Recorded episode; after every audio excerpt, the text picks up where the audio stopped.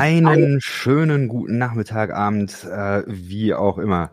Genau. Schön, dass ihr online da seid. Mein Name ist Jason, ihr seid bei Schöner Glauben. Und normalerweise mache ich das nie so, dass ich Ansagen mache, aber diesmal muss ich es machen, weil es gibt eine witzige Sache, die sich ein paar Freunde von mir und ich uns überlegt haben.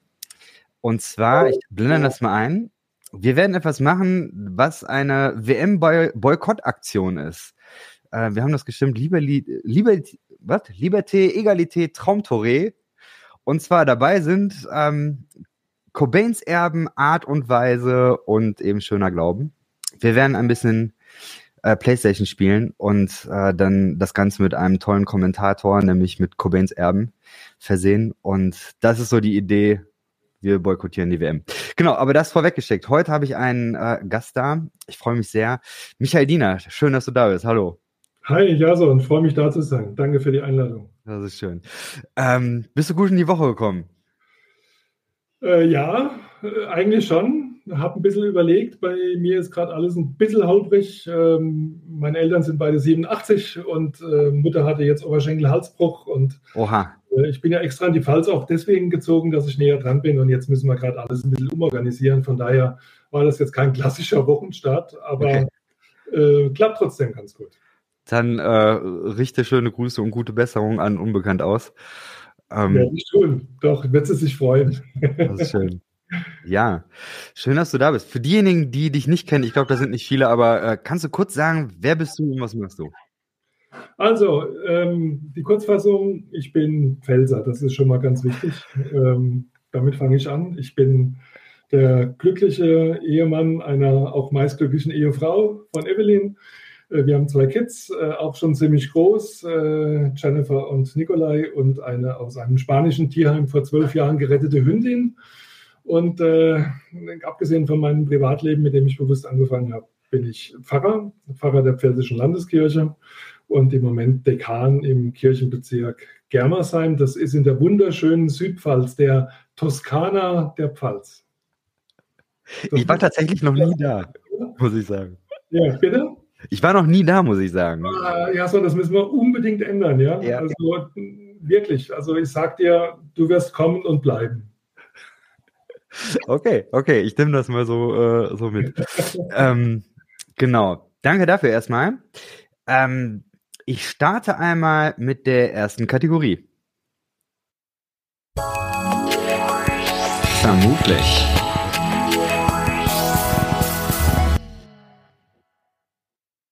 Im, ich habe im Internet angekündigt, dass du zu Gast sein wirst und äh, dann dürfen die, äh, darf die Community immer ein paar Vermutungen äußern. Es sind ganz schön viele gekommen. Ich lese mal ein paar vor und du kannst dann einfach reagieren, kannst sagen, stimmt, ja, nein, oder kannst auch noch einen Satz zu sagen, wie du magst. Ja, gerne. Die erste ist, ähm, du bist sehr fromm aufgewachsen. Richtig. Passt. Dann ähm, sagt eine Person hier, es spricht sich freier, wenn man nicht mehr den ganzen Allianzladen repräsentieren muss. Ähm, definitiv auch richtig. Es spricht sich immer freier, wenn man nicht immer noch für Hunderte, Tausende, Zehntausende, Hunderttausende von Menschen mitsprechen muss. Das geht, das ging mir in dem Amt so, das geht mir aber auch in jedem anderen Amt so, ja. Ja. Okay, dann ähm, steht hier, er hat seine weiblichen Anteile integriert und bedauert, dass das erst jetzt passiert ist. Also da muss ich jetzt mal nachdenken. Ähm, ich würde sagen, das ist ein Prozess. Hm. Überhaupt die Frage, also die Vorstellung, dass man, dass man seine weiblichen Anteile integriert. Die hätte ich, glaube ich, vor 30 Jahren noch gar nicht verstanden. Ich weiß auch gar nicht, ob es vor 30 Jahren schon jemand je so gesagt hätte. Also ich würde sagen, das ist ein Entwicklungsprozess. Da ist ganz bestimmt was Wahres dran. Also da bin ich sicher. Aber wo das genau hinführt, kann ich noch nicht sagen. Man weiß es nicht. Ja, spannend. Dann eine, ähm, Michael bekommt viele Hassnachrichten von Christen. Nein, falsch. Das war zu einer bestimmten Zeit so.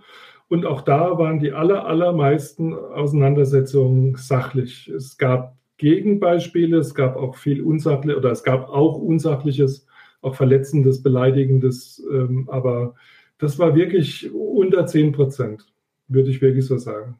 Mit Abstand lässt sich das auch leichter sagen. Das ist, das ist gut. Ähm, ich habe so ein bisschen ja ähm, dein, also ich habe dein Buch gelesen und habe so ein paar, ähm, weiß nicht, nannte sich das Präses-Berichte da äh, schien das alles auch äh, sehr kontrovers oder sehr, sehr hitzig auch teilweise zugegangen zu sein. Aber vielleicht kannst du ja gleich auch noch mal ein bisschen ja, mehr erzählen. War, das, ähm, ja, das, kann ja, ja, sein. Kontroversen hitzig mhm. kann ja sein, aber es war nicht, äh, ich kann das gerade für die Gnadauer Welt sagen, da habe ich ganz wenig wirklich Beleidigendes erlebt. Das ist schön. Das finde ich, finde ich wirklich gut. Super. Ja.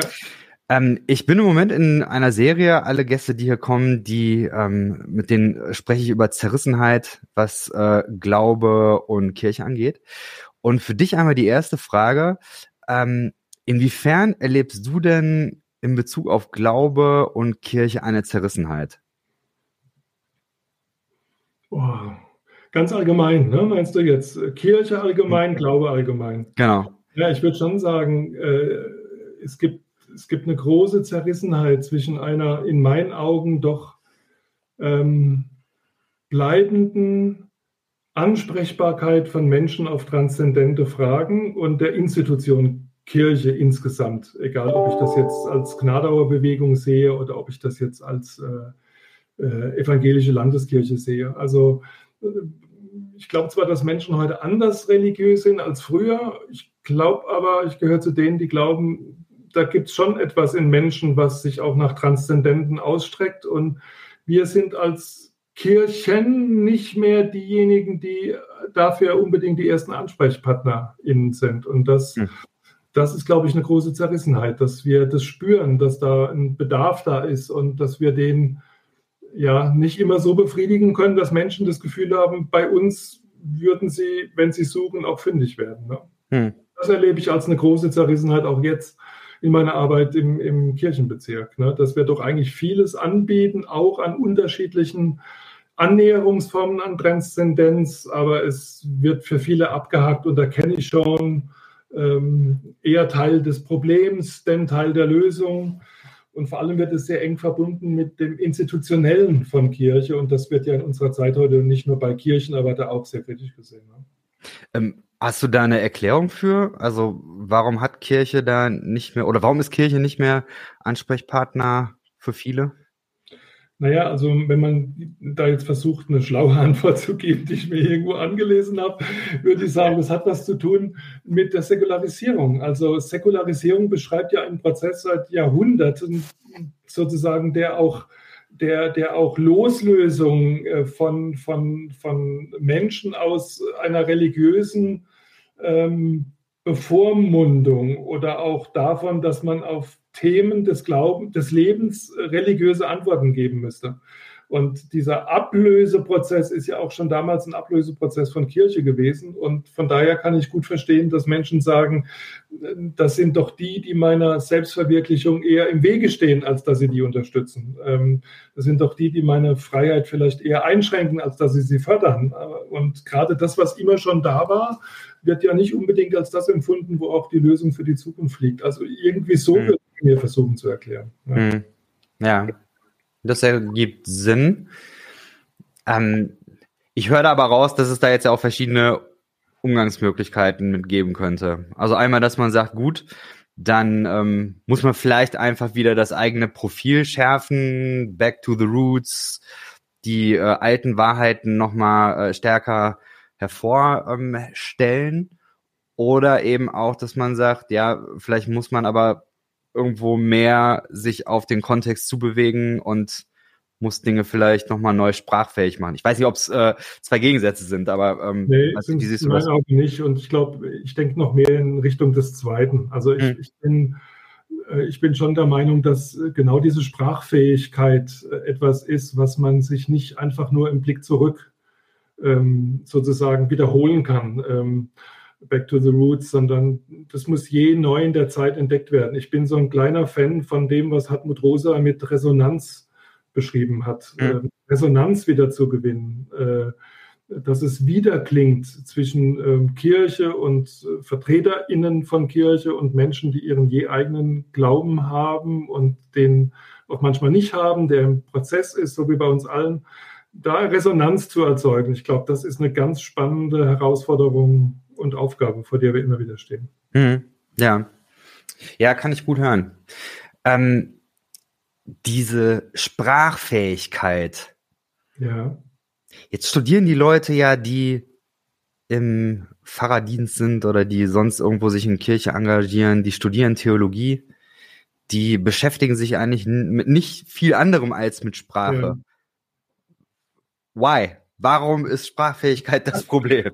Naja, also das ist jetzt aber, glaube ich, relativ einfach zu beantworten, weil wir wissen, dass äh, Sprachfähigkeit ein Kommunikationsgeschehen ist, hat was mit Sendern, mit Empfängern zu tun und auch damit, inwiefern ich mich bei meiner Botschaft auf den Empfänger eben einlasse. Es ist kein Problem, sozusagen die Botschaft zu formulieren, würde ich sagen, für hm. die meisten äh, TheologInnen. Und da meine ich jetzt wirklich die ganze Bandbreite von Hardcore, fundamentalistisch bis äh, erzliberal. Alle haben so ihre eigenen Sprachwelten, ja. Und sich von dieser Sprachwelt einzulassen auf die Sprachwelt meines Gegenübers, ähm, das ist, glaube ich, ein ganz spannender Prozess und auch gar nicht einfach. Und das ist nicht unbedingt etwas, was man so im Studium lernt, vielleicht auch etwas, was man gar nicht so im Studium lernen kann. Also vielleicht braucht man da so die Schule des Lebens, also es, um so ein bisschen Biografie auch durchblicken zu lassen. Ich fand ja, es hat mir definitiv nicht geschadet, dass ich während meinem ganzen Studium parallel bei McDonalds gearbeitet habe. Ja. Ach, stark. Ja. Also ich habe mir da so ein paar Mäuse dazu verdient und jetzt bitte kein Bashing wegen McDonalds. Ja, das war einfach eine der wenigen Möglichkeiten, wo ich mit einer einmaligen Ausbildung in meiner Heimatstadt Pirmasens an jedem meiner Studienorte einfach reinlaufen konnte und sagen konnte, Leute, hier bin ich, ich weiß schon, wie das geht, wollt ihr mich? Und hm. dann Arbeitszeiten in der Woche mit meinem Studienplan verbinden konnte. Ich hatte nämlich in den Semesterferien keine Zeit, da war ich anderweitig beschäftigt, auf Freizeiten und so. Aber im Semester arbeiten fand ich cool. Und das war manchmal stark. Du kamst von neun bis elf aus einer Vorlesung raus ähm, und danach stehst du am Grill. Und da sind Menschen, die Hausfrauen sind oder die ähm, aus einem anderen Land zu uns gekommen sind mit einem Migrationshintergrund und manchmal sprechen sie ganz schlecht Deutsch und die fragen sich und dich, was du machst und dann versuchst du es zu erklären. Und auf einmal wird Theologie sehr äh, ja wirklich äh, grundlegend und äh, auch, auch ähm, elementar und äh, sucht auch elementare Begriffe. Ich fand immer, dass mir das unheimlich gut getan hat, hm. für meine eigene Art Resonanzräume zu finden oder mit Menschen in Kontakt zu treten. Ne? Hm. Ach, das ist, das ist stark. Gestern noch mit ähm, äh, im, im Gottesdienst mit jemandem geredet, der, der ähnlich äh, gesagt hat, der, mhm. der gesagt hat, er ist, er ist viel mit Jugendlichen unterwegs in der Jugendkirche ja. oder ähm, im, im CVJM und ähm, also mit, mit den Jugendlichen Theologie ist, ist einfach nicht deren Ding. Da, da sind keine Theologie-Nerds in, in seiner ja. Gruppe. Aber ähm, Leiterfahrung macht jeder. Ja. Und da hast du, also wenn man irgendwo eine andere Ebene findet, Genau. Ja, aber vielleicht ist McDonalds, vielleicht ist das ein guter Ort, um anzufangen. Sehr schön. neben, ja. Nebenbei bin ich noch äh, mit einer Spezialgenehmigung so mit dem LKW rumgefahren und habe Puff, Reisschokolade und Osterhasen und Weihnachtsmänner in die großen Supermärkte gebracht. Und die beiden Kombinationen, das war einfach mega, ja, auch diese Welt der ja. Fernfahrer ein bisschen kennenzulernen, ähm, die sich ja in den letzten, ist, also ich rede jetzt über etwas, was bitte aber auch schon 45 Jahre her ist, ja. Hm. Warte mal, stimmt das? Äh, nee, 42 äh, Jahre her ist. Hm. Also äh, das ist schon eine Weile, aber schon da war das eine ganz besondere Welt mit einer ganz besonderen Sprache und da gab es dann manchmal auch Begegnungen, von denen ich stundenlang erzählen könnte, ähm, wo das mit der Theologie auf einmal sehr elementar und sehr mhm. lebensdienlich und nahe geworden ist. Mhm. Und ich würde schon behaupten, deshalb kann ich das auch bis heute. Ich kann mich völlig einlassen auf die Lebenswelt des anderen, der anderen. Und wenn ich sie nicht kenne, dann versuche ich im Gespräch so viel davon rauszuhören, dass ich mich immer besser darauf auch beziehen kann. Hm. Das lernt man, glaube ich, nicht im Studium, wenn man es über den Büchern allein nur macht. Da braucht es schon die Lebenswelten der Menschen dazu. Da braucht es Hobbys. Ich liebe es, wenn meine KollegInnen Hobbys haben, die sie mit äh, Leuten zusammenbringen, die nichts mit Theologie am Hut haben, wo sie nicht in der frommen Hut einer Kerngemeinde sind, sondern wo sie so richtig raus müssen. Und ich feiere das, wenn Menschen in diesem Beruf so richtig aufgehen in ihrer Dorfwirklichkeit und im Feuerwehrverein sind und äh, äh, beim Kegelverein den Vorsitz haben und was weiß ich. Ja, weil ich glaube, das hilft, dass diese Resonanzräume entstehen, wo sie die Institution nicht mehr leisten können. Hm. Jetzt hast du 2021, glaube ich, ein Buch rausgebracht. Raus yes. aus der Sackgasse. Ja. Ich habe es gerne gelesen. Ich finde ein, ein, sehr guter Schreibstil, der sich einfach durchlesen lässt. Ähm, Sackgasse. Kannst du mal sagen, der Untertitel ist, wie die pietistische und evangelikale Bewegung neu an Glaubwürdigkeit gewinnt. Ja. In welcher Sackgasse erlebst du evangelikale und pietistische ähm, Christenheit? Ja, ich, ich versuche es ja am Anfang zu beschreiben, bewusst damit es nicht in so ein Bewegungsbashing abgleitet. Ne? Ähm, in den letzten Jahren sind Dinge passiert, die dazu führen, dass Menschen gerne schubladisieren. Also je komplexer eine Welt wird, desto einfacher versuche ich sie mir in manchen Bereichen auch zu machen. Und mhm. wenn man nicht Teil einer Bewegung ist und sie ganz differenziert wahrnimmt, ob das eine Partei ist oder ob das äh, eine Kunstrichtung ist oder ob das eben auch, auch eine Kirche ist, dann, dann, dann genügen, genügen manchmal ein paar einfache Stich- oder Schlagwörter um. Und Stich- und Schlagwörter sagt ja schon, ne? Stechen und Schlagen, ja. Genau, äh, was dabei rauskommt. Und, und äh, ich glaube, das ist so auch mit der pietistischen evangelikalen Bewegung passiert. Also ich sage jetzt mal, die, die grobsten Stichworte sind ähm, Donald Trump und die Evangelikalen. Also in den letzten Jahren konnte man ja kaum eine Zeitung aufschlagen, wo nicht betont wurde, wie sehr die weißen Evangelikalen wohlgemerkt in den USA Donald Trump unterstützen. Und äh, das hat natürlich, äh, dass Menschen differenzieren dann nicht zwischen weißen Evangelikalen in den USA und den in Europa jedenfalls nicht so, wie sie sollten. Oder um jetzt mal die deutsche Wirklichkeit anzusprechen, da gab es jetzt einen Prozess mit eines äh, um einen Pastor aus der bremischen Kirche, ne, äh, hm. Olaf L. aus B., hm. äh, der ziemlich für Furore gesorgt hat, wo es um Diskriminierung und vielleicht auch Diffamierung von Menschen ging. Und ähm, das, das, was er da vertreten hat, wird von vielen pietistisch oder evangelikalen geprägten Menschen auch vertreten. Vielleicht sagen sie es nicht ganz so krass, aber sie meinen eigentlich dasselbe. Und das alles sorgt dafür, dass, dass äh, die Bewegung insgesamt unter diesen ähm, Eindrücken wahrgenommen wird und da abgelegt wird, unter ähm, menschenfeindlich, unter diskriminierend, unter ähm, totalitär, unter nicht demokratisch, unter ähm, wenn ich an Trump denke, denke ich an den Inbegriff von Manipulation mhm. und Populismus. Also, und, und das schadet dieser Bewegung. Und mein Buch ist sozusagen der Versuch klarzumachen, dass das nicht alles einfach nur von außen herangetragen ist, sondern dass zum Teil die Gründe für diese Schubladisierung auch in der Bewegung selbst liegen und dass, wenn sie in der Zukunft noch eine Bedeutung in unserem Land, in dieser Gesellschaft haben will, ich rede nicht von Afrika, nicht von Südamerika, sondern von uns, dann muss sich einiges ändern und das versuche ich in dem Buch anzusprechen. Mhm. Ähm, du bist ja ähm, der, ich weiß gar nicht, wie nennt man das, Allianz-Vorsitzende oder? Ja. Also du hast den Laden von innen kennengelernt. Und du hast eben gesagt, du bist, ich muss jetzt da ganz, ganz genau darauf achten, ich war der Allianzvorsitzende. Äh, Achso, ja, äh, äh, wollte sagen, bist gewesen, sorry, ja, ihr habt nichts seine gewesen, genau. Ja, genau. Also das stimmt, ja. Ich, ich war Präses, also Vorsitzender des Evangelischen Gnadauer Gemeinschaftsverbandes, also einer pietistischen Bewegung. Und wenn man sozusagen in diesem breiten evangelikalen Spektrum dann so eine doch äh, beachtliche Bewegung leitet, eine der größten in der evangelikalen Welt, dann kommt man automatisch auch in die anderen Gremien der evangelikalen Welt und irgendwann kam es dann zur Frage, ob ich bereit wäre, Vorsitzender der Evangelischen Allianz zu werden. Das war ich, das habe ich von ganzem Herzen angenommen und auch nach Kräften versucht, so zu machen, wie ich es für richtig und für gut halte, ja. Mhm. Das stimmt. Bis 2005, bis 2016 war ich das, ja. Mhm. Also quasi bis Trump äh, angefangen hat. Ähm, ich bin sehr dankbar, dass mir die Kommentierung dieser Präsidentschaft als Allianzvorsitzender erspart geblieben ist. Oh, das glaube ich, das glaube ich. Meine Güte, schwierig. Es gibt ja leider auch in der, auch das ist sowas, ne? Es gibt ja da auch wieder Menschen, die, äh, also jeder weiß ja, Billy Grahams Sohn Franklin Graham ist ja. äh, leider mit Samaritan's Purse jemanden, der bis heute notorisch ähm, Donald Trump unterstützt. Und ich kann gar nicht sagen, wie, wie schlimm das ist, auch für die Menschen, die in Richtung dieser Bewegung schauen, dass sie dann sehen, dass da jemand sich offensichtlich auf einen Menschen einlässt, der doch jetzt mit der Lüge und mit dem Betrug und mit dem Narzissmus in Person eigentlich durch die Welt schleicht. Ja. Mhm. Ist, aber es ist so. Ja. Du, hast, du hast gerade gesagt, dass du die evangelikale Bewegung in Amerika unterscheiden würdest von dem, ja. wie es hier in Deutschland läuft. Ja. Wenn du jetzt da drin warst, wo, ähm, wo hast du da die großen Unterschiede ausgemacht?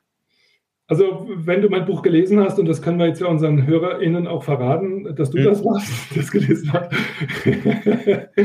ähm, dann, dann äh, hast du ja wahrgenommen, dass ich sehr deutlich differenziere zwischen pietistischen Evangelikalen und dass mir das ein echtes Herzensanliegen ist, weil die pietistische Bewegung ja sozusagen viel, viel älter ist als die evangelikale Bewegung. Wir reden ja vom Pietismus als einer der ersten großen Reformbewegungen der evangelischen Kirche nach der Reformation. Es ging, wie eigentlich immer in der lebendigen Kirche, muss es permanent neue Bewegungen geben, die einem sagen, hey, das läuft nicht mehr gut und da habt ihr euch inzwischen festgefahren und das muss anders werden.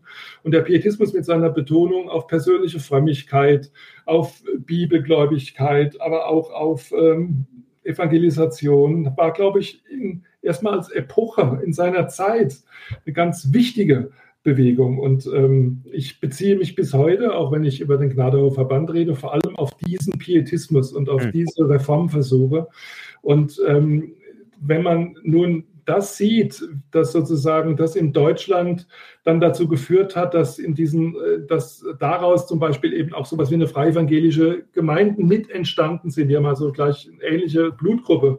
Wenn man sich klar macht, dass Wesley und der Methodismus sowas wie eine äh, Erneuerungsbewegung eben jetzt äh, im, im, englischen Raum gewesen sind, die aus den gleichen Wurzeln geschürft haben. Wenn man sich auch manche Ähnlichkeiten anschaut, obwohl die eigene andere Wurzeln haben, die der Baptismus so mitbringt aus der Täuferbewegung, dann, dann sieht man, dass der, der Urgrund dessen, was in Deutschland pietistisch und dann später, als sozusagen aus der amerikanischen Welt dieser Begriff und die Inhalte zu uns rübergeschwappt sind, dass das etwas anderes ist, dass das nicht so aufgeladen ist, auch nicht so polarisiert. Es hat schon eine große Rolle gespielt in Deutschland, dass bis vor wenigen Jahren ähm, leider ähm, ging es dann sehr schnell, 90 Prozent der Menschen in diesem Land einer der großen Kirchen angehört haben. Ja, da entwickelt sich dann eine pietistische evangelikale Bewegung anders als auf dem Hintergrund einer sogenannten ähm, säkularen Staates wie die USA, die trotzdem extrem fromm aufgeladen ist und darin immer auch schon polarisiert hat. Ne? Hm. Du hast ja dann äh, bis, bitte?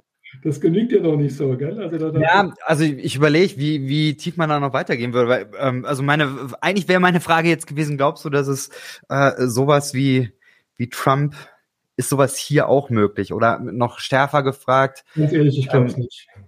Glaub's nicht. Glaubst du auch nicht, dass, dass, dass sowas, ähm, also so eine, ich sag mal, ich meine, es gibt die AfD und da ja. gibt es ja sehr viele Ähnlichkeiten. Ja. Ähm, glaubst du, dass der Pietismus, der Evangelikalismus da eine ähm, Widerstandskraft hat, die aushält oder die ausreichend ist? Aber bis jetzt gab es ja da immer äh, erhebliche Selbstreinigungskräfte. Ne? Also das hm. ist, muss man ja nun wirklich auch sagen. Also wenn man dann sich den zweiten Blick auf den Pietismus und die evangelikale Welt insgesamt gönnt, muss man ja sagen, sie ist in sich extrem differenziert. Es gibt da jetzt von ähm, ähm, Systematikern auch, auch gut getroffene Unterscheidungen zwischen Allianz-Evangelikalen und Charismatisch-Evangelikalen hm. und äh, konservativ-Evangelikalen oder Bekenntnis-Evangelikalen genannt. Äh, und ich glaube, da ist was Richtiges beobachtet worden. Diese unterschiedlichen Gruppen und Kreise, die haben wirklich schon dazu beigetragen, dass an der Stelle sich auch was miteinander verbunden hat, aber auch untereinander ausgeglichen hat und mhm. dass es auch Extreme verhindert hat. Also wenn ich eben den äh, OL aus B zitiert habe, dann mhm. hat das einen bestimmten Einfluss in Deutschland, aber es kommt nicht weiter. Und es gibt genug auch in der evangelikalen Welt, die dann widersprechen und die sagen, so nicht, ja. Ähm, deshalb bin ich bis hin zur Prägung unserer Gesellschaft insgesamt der Meinung, sowas Populistisches ähm, könnte uns jetzt würde, ich wäre völlig bass erstaunt, wenn wir eine ähnliche Führungsperson jemals in einer pietistisch-evangelikalen Welt sehen würden. Und momentan, sage ich ganz ehrlich, sehe ich eher das Gegenteil. Ich bin sehr dankbar äh, für Entwicklungen der pietistischen evangelikalen Welt, auch nach meiner Zeit. Ich finde, da ist viel auch in die Mitte hingerückt. Da geschieht viel Vernünftiges, viel Gutes, auch in der momentanen Leitung der Evangelischen Allianz. Das, da, da stelle ich mich dann auch davor und sage, ist nicht alles meins, finde ich auch längst nicht alles gut, aber manches finde ich auch gut. Ne? Also wenn man jetzt gerade sich mal angehört hat, was für eine Erklärung die Evangelische Allianz ähm, zum äh, Thema äh, das äh, Frau Roth aufgebracht hat, äh, mhm. dann finde ich, das sind schon sehr differenzierte Aussagen, die fernab sind von irgendeinem Haumer drauf und äh, das Wort Gottes äh, darf nicht irgendwie da abgedeckt oder, oder angestrahlt werden, sondern da ist eine sehr differenzierte Sicht. Und deshalb glaube ich, wir sind momentan nicht auf einem Weg in den Populismus in der evangelikalen und schon gar nicht in der pietistischen Welt. Ja, schön. Das, ähm, das ist schön. Ich merke in meiner Bubble, da ähm, ist ja, Kritik ist ein Riesending. Und ja. da wird, da werden solche differenzierten Stimmen häufig unterrepräsentiert, würde ich mal sagen.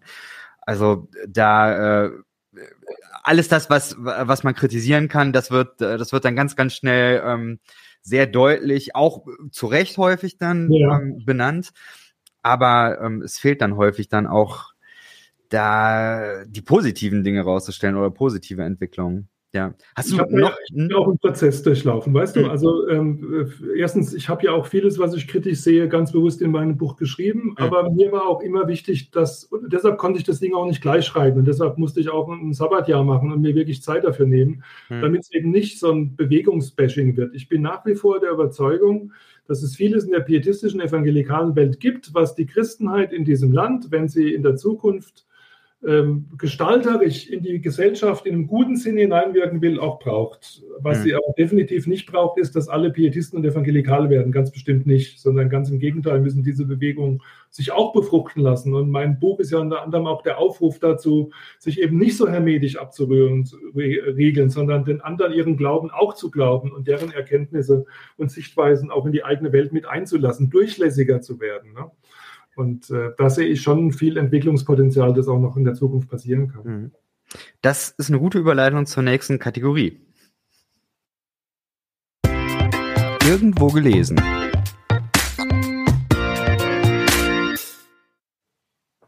Ja, irgendwo ist gut. Ich habe in deinem Buch ein Zitat gefunden, auf Seite, ich meine, 53. Ich blende das mal eben ein. Da hast du geschrieben, Brücken bauen gelingt nur, wenn Menschen eine Brücke wirklich wollen, weil sie es für möglich halten, dass auf der anderen Seite Wertvolles und Bereicherndes oder sogar Lebensnotwendiges zu finden ist. Ähm, ich kann es gut nachvollziehen, dass äh, Lagerdenken immer so ein bisschen schwierig ist. Ja, da gibt's ja viele Begriffe, konservativ, progressiv, postevangelikal, evangelikal, fundamentalistisch, was ja. auch immer.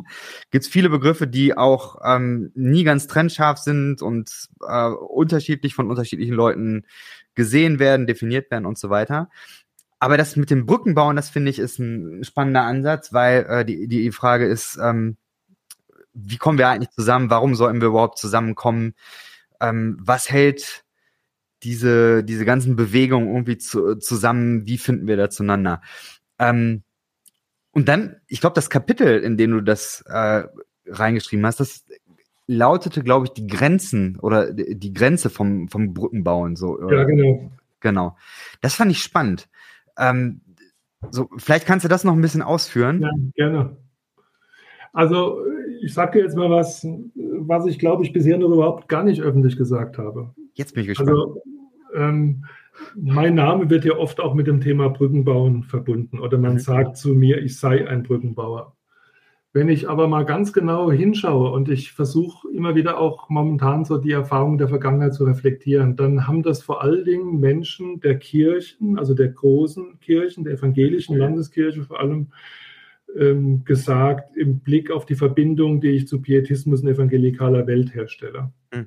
Wenn ich genau hinhöre, glaube ich, dass es in der pietistischen evangelikalen Welt immer eben schon Menschen gegeben hat, die dieses Brückenbauen in die evangelische Kirche hinein auch kritisch gesehen haben. Hm. Und genau das spricht dieses Zitat an.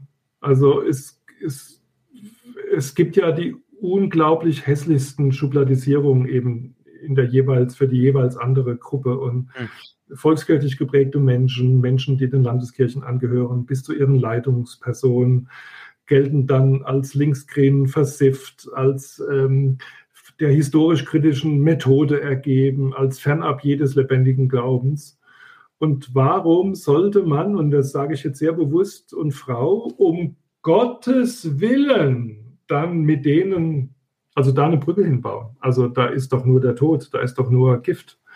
Ähm, und, und da, wo in pietistischen evangelikalen Welten diese Bilder von Kirchen und Glauben der anderen existieren. Ich habe jetzt noch gar nichts gesagt zu Katholizismus oder zu anderen Religionen, also Brücken zum Islam. Also, ne, also man braucht solche Brücken nicht zu bauen, wenn Menschen, zu denen man sie hinbauen will, der Meinung sind, dass da sowieso nichts Gutes herkommt. Ja?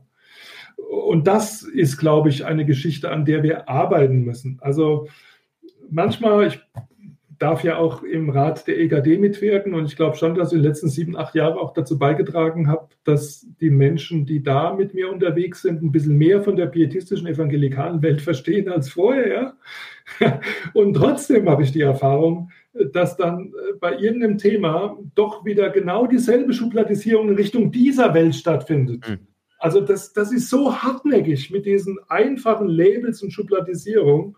Ähm, und deshalb glaube ich, ist es so wichtig, dass man sich das zur inneren Haltung von uns Menschen dazugehört, dass der andere allein schon, weil er sie ist, mein Leben auch bereichern kann. Ob es dann wirklich passiert, ist ein anderes Thema, aber die Offenheit zu haben, dass gerade bei gläubigen Menschen, dass ich dem anderen den Glauben glaube und dass sie mir helfen kann, meine eigene Wirklichkeit nochmal ganz neu zu erkennen und zu erfassen.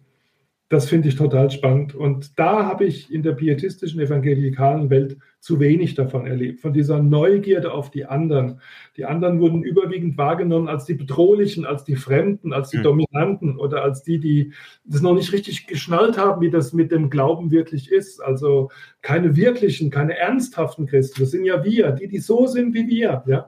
Das habe ich zu oft erlebt. Und dieses hohe Ross hat mit dem Esel, mit dem Jesus in Jerusalem eingezogen ist, auch wirklich gar nichts zu tun. Hm.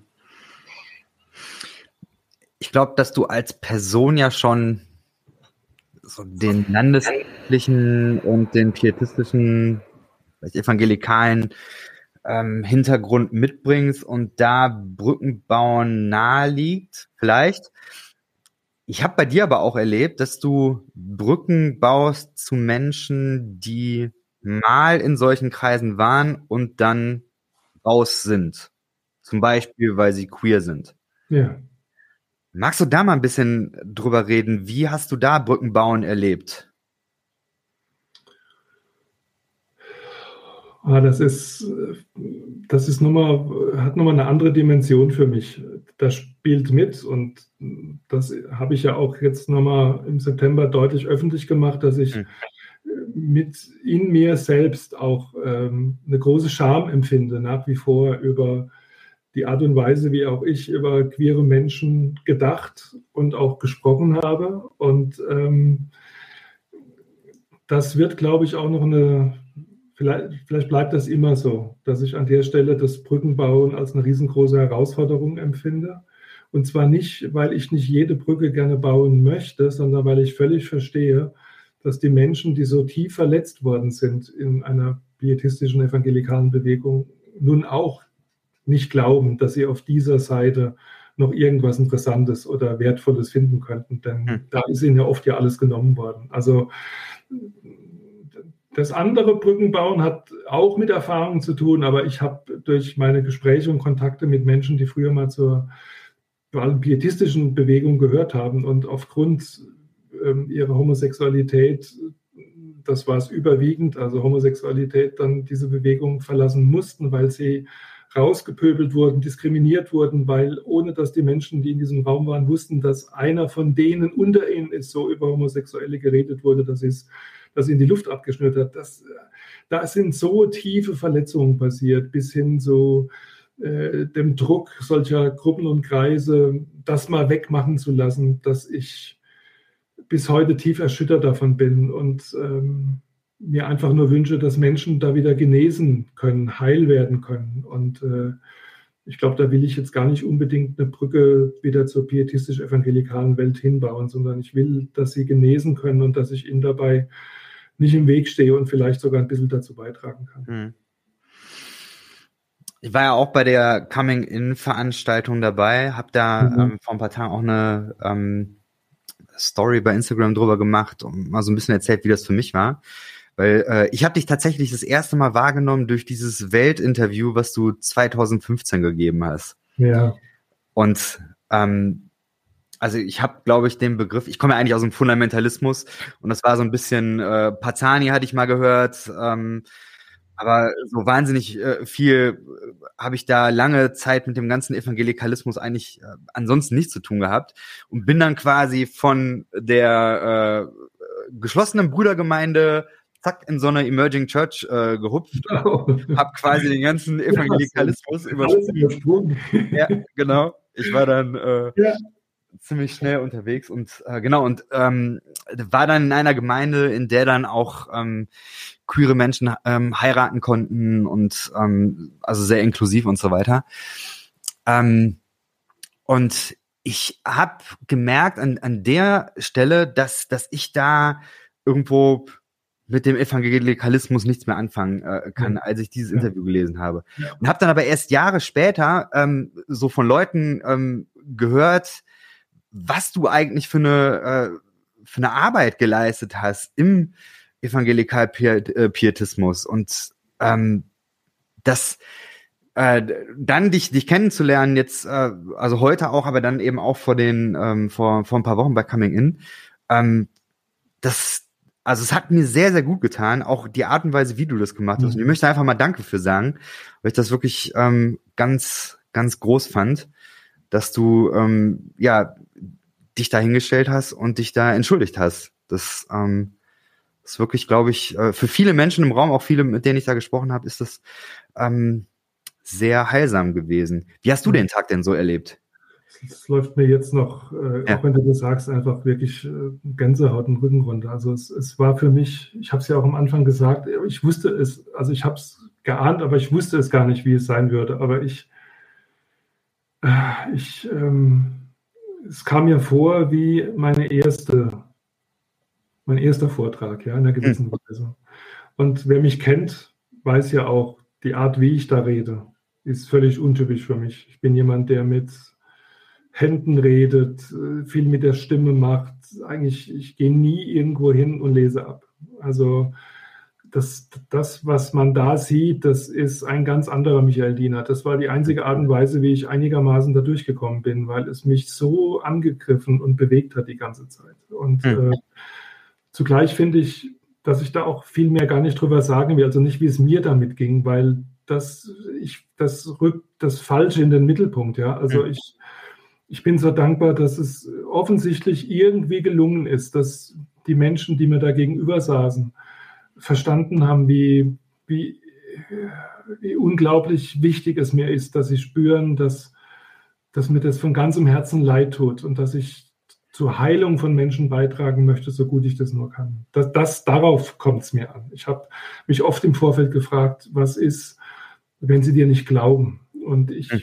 ich habe diesen Tag unglaublich dicht erlebt, unabhängig von meinem Referat, auch, auch äh, geistlich dicht, aber auch menschlich dicht und mhm. mit einer ganz wohltuenden ähm, Offenheit und Wärme und äh, gegenseitigen Akzeptanz und Wertschätzung auch. Ich, hab, ich beobachte immer viel. Ich, mir entgeht kaum irgendwas und zu sehen, wie Menschen da miteinander umgehen, dass teilweise Menschen auf mich zukamen, die die Kinder sind von Menschen, mit denen ich in der pietistischen Welt früher verbunden war und auf einmal merke ich, schau mal, die haben jetzt auch äh, ein homosexuelles Kind, ja. Mhm. Also da war ganz viel für mich drin und ähm, ich bin wirklich dankbar, dass ich den Eindruck hatte, diese Entschuldigung ist auch von vielen angenommen worden. Ein, zwei, drei, vier, fünf haben es mir danach auch bewusst nochmal geschrieben und einige haben es mir zugesagt. Und ja, das bedeutet mir wirklich viel. Bedeutet hm. mir richtig, richtig viel. Hm. Es wurde dann nachher ein bisschen was dazu geschrieben und ähm, gab ein paar Artikel in der einen oder anderen Zeitschrift. Was ja. hast du so für äh, Reaktionen wahrgenommen?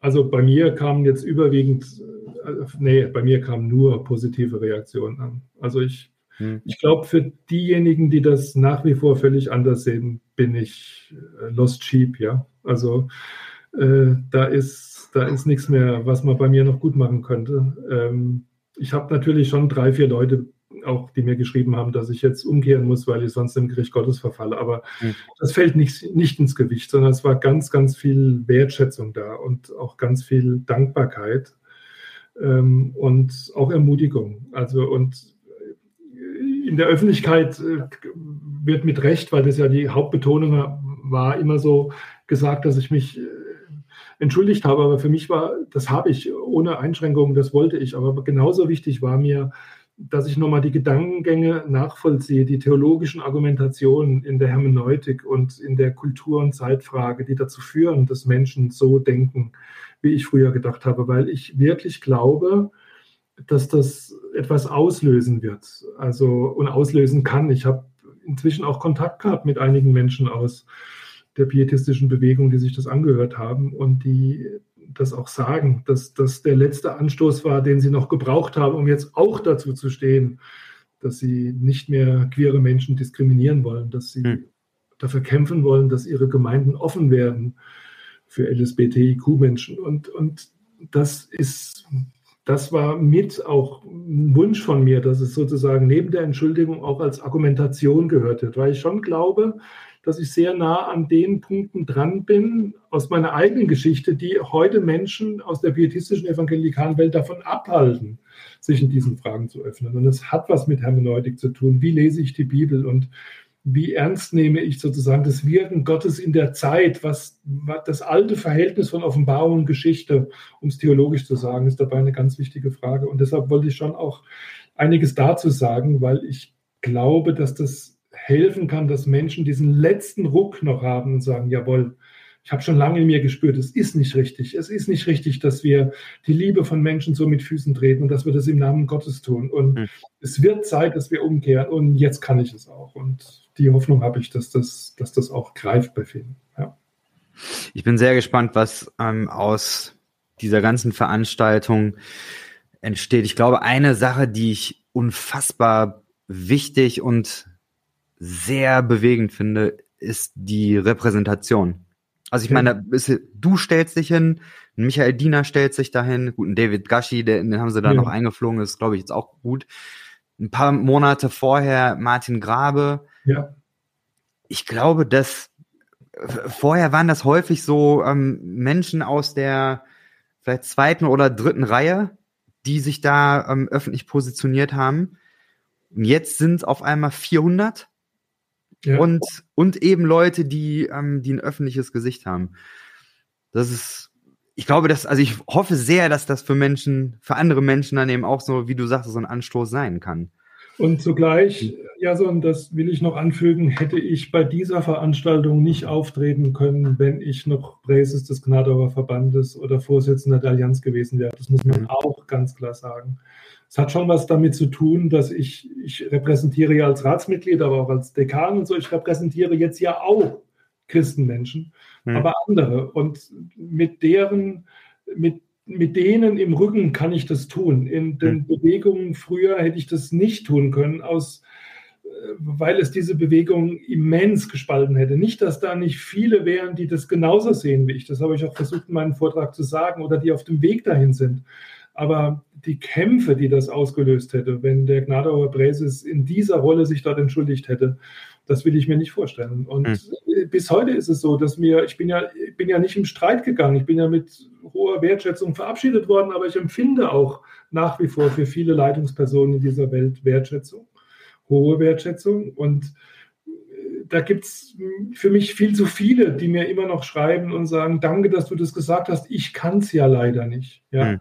Und ich verstehe, was Sie meinen, aber zur gleichen Zeit frage ich mich manchmal, muss man sich damit so abfinden? Weißt du, das ist so ähnlich wie heute die Story, äh, ja, wenn der, wenn der Neuer bei der WM mit der Armbinde auftritt, könnte er eine gelbe Karte kriegen. Ja, hey, wäre das nicht vielleicht genau, äh, also verstehst du? Hm. Also ja, gelbe ja. Karte hält ab und dahinter stehen Schicksale, Schicksale, Gefängnisstrafen, zutiefst verletzte, getötete, verfolgte Menschen. Ja, scheiß auf die gelbe Karte, ja. Ähm, und manchmal denke ich, vielleicht, oh, habe ich jetzt eben das S-Wort gesagt. Das ist, äh, ich habe eine äh, explicit äh, okay. äh, Content-Warnung. Man kann ja sagen, was man will. Okay. aber, aber gell, also, äh, ne, wo ich dann manchmal denke, oh, hey, müsste man nicht mehr riskieren. Und ich, hm. Ich weiß ja, wie teuer das ist. Ja. Hm. Ich habe ja sozusagen diesen Weltinterview, das du angesprochen hast, betont, ausdrücklich betont, dass ich selbst ja noch konservativ glaube in dieser Frage, aber die Bewegung gerne öffnen wir, dass wir andere Meinungen respektieren. Das alleine schon hat mir damals diesen Shitstorm eingetragen. Und ich hm. kann voll und ganz verstehen, dass du nach dem Weltinterview gedacht hast, okay, das war's jetzt. Ja. Also, hm. wenn das sozusagen der, der, der, der, der, der, der Freudengrund in dieser Bewegung ist, dass da so ein alter Sack sich da vorne hinstellt und sagt, also ich bin zwar selber konservativ, aber wir könnten ja endlich mal anfangen, andere Meinungen zu akzeptieren, dann verstehe ich sehr gut, dass du gesagt hast, jetzt war es das. Also, mhm.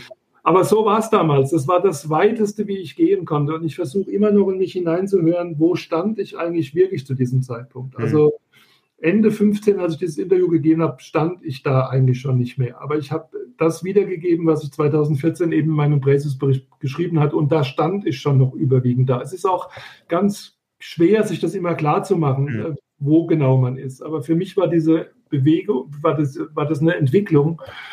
Und äh, da muss ich sagen, die ist auch noch lange danach weitergegangen. Das nächste Schlachtfeld war dann irgendwann die Frage, bin ich denn wirklich für die Ehe für alle? Ja, also mhm.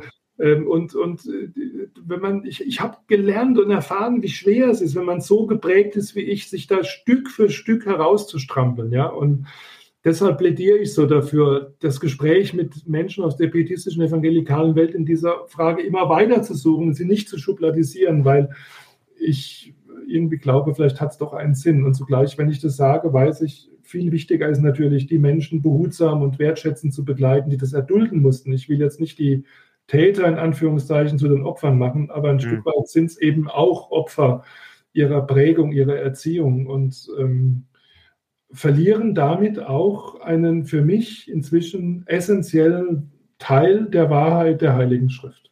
Ja. Ich habe zwei Fragen, die äh, da direkt anschließen. Die eine ist, ich habe eine Zeit lang jetzt in so einem Aussteigernetzwerk äh, mitgearbeitet, ja. bin immer noch auch ähm, da engagiert über ähm, Glaubensweiter, im mhm. Instagram-Kanal auch. Ja. Ich erlebe da Menschen, die, die diese Entwicklung innerhalb von Wochen, manchmal Monaten durchmachen. Hast du ja. eine Idee, warum dauert das bei manchen sehr lange oder bei manchen eben auch ganz, ganz schnell? Ich weiß es nicht, aber vielleicht hast du ja eine Idee. Ich weiß es ehrlich gesagt mhm. auch nicht. Also meine, ich, man, man, neigt ja immer dazu, dann die eigene Biografie zu stark absolut zu setzen. Ich glaube, ich kenne auch Beispiele von Menschen, die so wie ich erzogen wurden. Und ich will, damit es nicht immer so negativ klingt, ich will das nur betonen, da ist auch ganz, ganz viel Tolles und Gutes dabei gewesen. Mhm. Ja, aber doch mit dieser klar hermetischen Sicht auf die Dinge, das ist die richtige Welt, wir sind richtig unterwegs, wir verstehen das Wort Gottes richtig, das andere ist falsch und so weiter. Also wenn man das sozusagen mit der Muttermilch aufgesogen hat und das die Sozialisation des Lebens und alles bestimmt hat, dann kann ich mir das gar nicht vorstellen, dass das schwuppdiwupp von heute auf morgen passiert. Mhm. auf der anderen Seite kenne ich auch Menschen, die diese Sozialisation hatten, die die das in der Tat in wenigen Wochen oder Monaten gesagt haben, du, es interessiert mich nicht mehr, das ist Schnee von vorgestern, ja. Ähm, hm. Leider auch einige, die dann auch das Thema Glaube an Gott überhaupt äh, über Bord werfen. Also da ist dann die Absetzbewegung so stark, dass aus einem fundamentalistischen Glaubensgepräge ein im Grunde genommen atheistisches Weltbild und Lebensbild wird. Ne? Was ich natürlich sehr bedauere, weil ich immer noch der Meinung bin, dass das Evangelium eine unglaublich gute Botschaft ist für jeden Menschen. Hm. Ähm, Gehe ich voll mit sich ähnlich. Für mich persönlich war es so, dass ich gesagt habe, ich möchte einfach in keiner Gemeinde mehr Mitglied sein, die in der queeren Frage nicht klar ist, also klar für eine uneingeschränkte Teilhabe. Ähm, mittlerweile habe ich wieder eine äh, gefunden tatsächlich. Da äh, bin ich, ja, bin ich, bin ich wirklich äh, glücklich. Auch äh, eine, eine Freikirche tatsächlich. Ähm, das ist, das ist super. Aber ich kann das eben sehr gut nachvollziehen, dass dann Leute, oder ich, ich sag's mal so, wenn man seine eigenen Werte in einer Gemeinschaft nicht mehr ja. einbringen kann oder wenn das nicht passt, ja. dann, ähm, ja, was will man da machen? Dann, dann ist man irgendwo an einem Ort, wo man sich nicht wohlfühlt. Und das ist irgendwie äh, blöd. So, und ich glaube auf der anderen Seite, dass christlicher Glaube nur in Gemeinschaft funktioniert. Also wenn du nicht andere Leute hast, die mitglauben, dann ähm, so what? Also wie, das funktioniert einfach nicht. Genau. Wenn irgendwie Glaube sich auflöst ja. und, und auch nicht mehr relevant ist, kann ja. ich absolut nachvollziehen. Genau. Äh, so, jetzt hast du gerade erzählt, dass es, wenn man in diesen Rollen ist, ich habe jetzt auch im Studium ein bisschen was über Organisationstheorie gelernt, ja. es ist schwierig, so einen Riesenkahn irgendwie in eine andere Richtung zu lenken. Und mal ganz abgesehen davon, ich weiß bis heute noch nicht, ähm, ob der, ob die Richtung überhaupt dahin geht. Also ob der Evangelikalismus wirklich mal sich in Richtung Offenheit stärker bewegt. Ich weiß es nicht. Weiß nicht, ob du da Gedanken zu hast, wie das alles ja. weitergehen wird. Ach, ich, weißt du, ich finde ja, ähm, werden ja auch Menschen sich das anhören, was die jetzt äh, eben da auf der anderen Seite stehen und äh, alles, was ich da unterstützend sage, kommt ja dann sozusagen als Kritik an. Aber ich will es mal so probieren. Also ich glaube, so wie ich vorhin gesagt habe, dass es einen Widerstand gegen einen Populismus gibt, gegen solche Heilsgestalten, wie sie für manche sind und Unheilsgestalten wie Trump, so sehr glaube ich doch, dass ähm, im Moment in der pietistischen evangelikalen Welt relativ viel in Bewegung ist. Ja, das glaube ich wirklich. Und ähm, dass es da Schritte zur Öffnung gibt. Also ähm, ich, man muss es, es, es gibt ja immer mehr, die auch in ihren eigenen Gemeinschaften, Gemeinden oder sich auch an die Seite von queeren Menschen stellen. Und äh, wahrscheinlich wird es auch polarisierender, wahrscheinlich, vielleicht ist auch eine Spaltung äh, da nicht zu vermeiden oder so. Ähm, mir ging es nur auch so, Jason, dass ich, also es, es, gab ja immer Menschen, die gesagt haben, äh, warum hast du aufgehört? Also du hättest mhm. weitermachen müssen als Gnadauer Präses. Und es gibt auch viele, die sagen, und das muss man sich auch mal klar machen. Also ich gibt viele, die sagen, die Zweidrittelmehrheit, die ich für eine Wiederwahl gebraucht hätte, die, die hättest du geschafft. Das mhm. glaube ich auch. Ähm, ich habe nicht aufgehört aus Angst vor einer Wahlniederlage, sondern ich habe aus demselben Grund auch unter anderem aufgehört, den du eben formuliert hast. Ähm, selbst wenn man eine Übereinstimmung hat in einigen grundsätzlichen Fragen, hat sich bei mir das, die Art und Weise, wie ich auf Gesellschaften, auf Welt und auf Leben gucke, ausgelöst durch die Frage der Homosexualität so verändert, dass ich den Common Ground immer mehr erst bewusst herstellen musste. Er war nicht mehr da.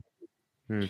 Und dann muss man sich, glaube ich, irgendwann auch mal eingestehen, dass es besser ist, wenn man aufhört. Ja. Äh, und dieser Prozess hat sich in mir ja dann nach 16 immer weiterentwickelt. Ich, ähm, ich weiß noch, dass ich mir 2017 oder 18 war es, äh, für irgendeine komische Internetseite, die ein Passwort von mir wollte, auf einmal als Passwort rausgesucht hatte, ich äh, gehe 2020 aus Kassel weg.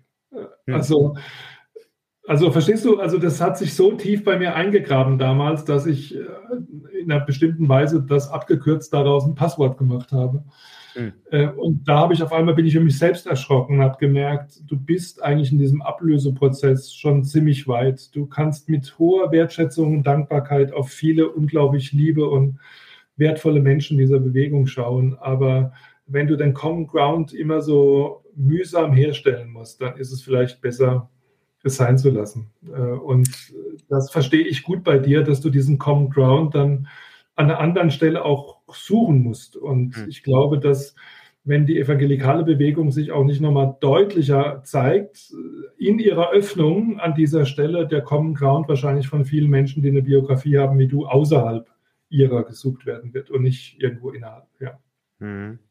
Und das ist dann auch okay, oder? Also ich meine, letztlich, hey, es geht ums Reich Gottes, ja, es geht nicht um irgendeinen äh, Verband oder irgendeine Gemeindeform, es geht darum, dass Menschen äh, äh, die lebendige und die heilsame und die lebensfördernde und die verbindende Kraft des Glaubens erfahren. Und ob sie das jetzt äh, in der Freikirche tun, in der Landeskirche oder außerhalb des Evangelikalismus, ich glaube ja daran, dass das echt geht, ja. äh, sondern bin überzeugt davon, äh, das ist doch das Wichtige, ja. Also ich habe auch kein Sendungsbewusstsein, jetzt irgendwie der Welt zu erklären, dass man in der evangelikal-pietistischen Welt auch gute Erfahrungen machen kann. Das kann man, ja, das sage ich ja auch.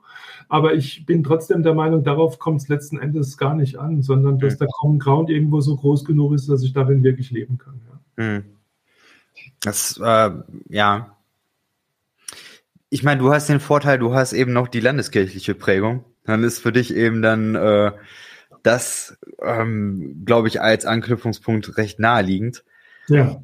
Hast du irgendwelche Ideen? 50, weißt du? Das war bei mir immer schon beides da. Das hat übrigens auch viel damit zu tun. Also ich hatte ja nicht nur diese pietistische Prägung, sondern genauso gut auch immer die landeskirchliche. Ich war immer beides, ja. Und, und wahrscheinlich ist deshalb auch mein Weg so verlaufen, weil ich eben immer beides habe. Hm. Aber ich habe dich unterbrochen, sorry. Ja. ja. Äh, ich erlebe eben ganz viele, die von der Landeskirche sehr viel Theologie mitnehmen. Die fangen dann an, Moltmann zu lesen ja. und äh, was weiß ich, ja. äh, Herle und Junge und ja. was weiß ich und finden das alles ganz toll.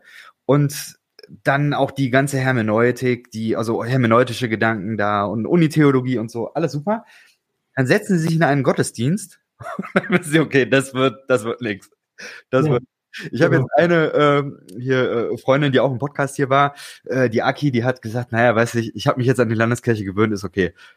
Und ich sage, ich beneide dich, aber ich merke, äh, oh, ich habe mir. Hast du also, ich, muss ich jetzt sagen, als Mitglied des Rats der EKD, dass wir viel bunter sind, als du es jetzt dargestellt hast. Aber ich weiß natürlich, was du meinst. Und, ja. und ähm, weißt du, äh, nochmal, also diese Prozesse, in der gerade auch die evangelischen Kirchen stecken, dieser, dieser hohe Mitgliederschwund, diese hohe Distanzierung, die nach Corona jetzt nochmal deutlicher sich zeigende Erosion auch in der kerngemeindlichen Struktur. All das wird zu Veränderungsprozessen führen. Und ich bin schon der Meinung, dass sich da auch nochmal lohnt, auf, auf, auf Grundelemente christlichen Glaubens zu schauen, die jetzt zufälligerweise aus Gottes Geist geführt, meine ich damit, der Pietismus nach der Reformation nochmal betont hat. Also nach dem Geschehen, das sozusagen von Martin Luther doch sehr stark das Heil außerhalb des Subjekts festgemacht hat, äh, in dem, was mir von Gott her einfach gegeben und geschenkt wird, hat der Pietismus sehr stark die subjektive Seite betont, mit allen Vor- und Nachteilen, die das hat. Ja? Hm. Und heute lesen wir in den Kirchenmitgliedschaftsuntersuchungen, dass, die Men dass das Entscheidende für die Austritte ist, dass die Menschen in ihren familiären Strukturen Glauben nicht mehr als wichtig und wertvoll empfinden und deshalb ihn auch nicht mehr weitergeben. Also wir können als Kirchenmenschen äh, da sozusagen wie Sisyphus nur gegen herabfallende Steine arbeiten, weil das Entscheidende der Prägung, Gott sei Dank, geschieht immer noch an anderen Stellen. Und wenn Menschen nicht mehr lernen, in ihren familiären Strukturen die Kraft des Glaubens zu entdecken, dann wird sich an dieser Austrittsentwicklung auch nichts ändern. All die Leute, die in der evangelischen Kirche heute mit Kraft mitarbeiten oder viele davon haben eben auch diese familiären verbindenden Wurzeln dieser Frage, sodass ich sage, zum Beispiel das Thema Nachfolge, also das Thema, wie sieht denn ein Leben als Christenmensch aus und welches Profil gewinnt das? Hoffentlich ganz unterschiedlich, aber dass es ein Profil hat. Das ist zum Beispiel was, was der Pietismus immer versucht hat, in die Kirche einzutragen, was zu wenig gehört worden ist. Und das würde man in solchen Gemeinden ähm, jetzt ein Stück weit, glaube ich, auch wiederentdecken. Ne? Ich habe ja, wir haben ja eine gemeinsame Freundin, ja. äh, Birgit Mattausch.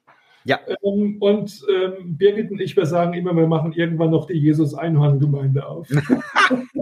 äh, ja. Und, äh, und äh, mit viel Glitzer und äh, auch mit viel Frömmigkeit und, und mit äh, anrührender moderner Musik und mit ganz, ganz viel Freiraum für jeden, aber auch mit Möglichkeit, verbindliche Gemeinschaft zu finden und in der auch zu leben und äh, darin auch bewahrt zu sein und nicht missbraucht zu werden. Also all diese Punkte sind mir unglaublich wichtig, das aus den Welten etwas zu nehmen für die Gestalt der Kirche von morgen. Ich glaube, mhm. das ist schon eine Aufgabe, die wir heute haben. das, ja, ich glaube das auch. Das war auch so ein bisschen so das Credo von äh, David Gashi. Das yes. hat er jetzt vielleicht nicht so von der Bühne gesagt, aber äh, zwischendurch, wenn man mit ihm geredet hat, hat er immer gesagt, ihr müsst halt postevangelikale Gemeinden gründen. Yes. So, das, also ja. die äh, EKD muss vielleicht jetzt nicht postevangelikale Gemeinden gründen, aber äh, sicherlich da auch Transformationsprozesse haben. Unbedingt. Ja. ja. Sehr gut. Ähm, ja, schönes Schlusswort. Ähm, ich bin sehr glücklich, dass du da warst und äh, deine Geschichte nochmal mit uns geteilt hast. Ja, ich danke dir total ja. für die Einladung. Danke, dass äh, du dir Zeit für mich genommen hast. Danke dir. Ja, sehr gerne. Und ja, einfach auch, ähm, ich, ich habe ganz viel von, von deinem Herzen gespürt, mhm. diese, diese Weite und trotzdem dieses Anliegen dafür, dass äh, Reich Gottes und Kirche nach vorne mhm. kommt. Jawohl, so ist und es. Vielen Dank dafür. Von Herzen gern, Jason. Gottes Segen auch dir weiterhin auf deinem Weg mit deinen Gemeinden. Dankeschön, Dankeschön. Ja. Super. Dann, bis dahin. Ciao.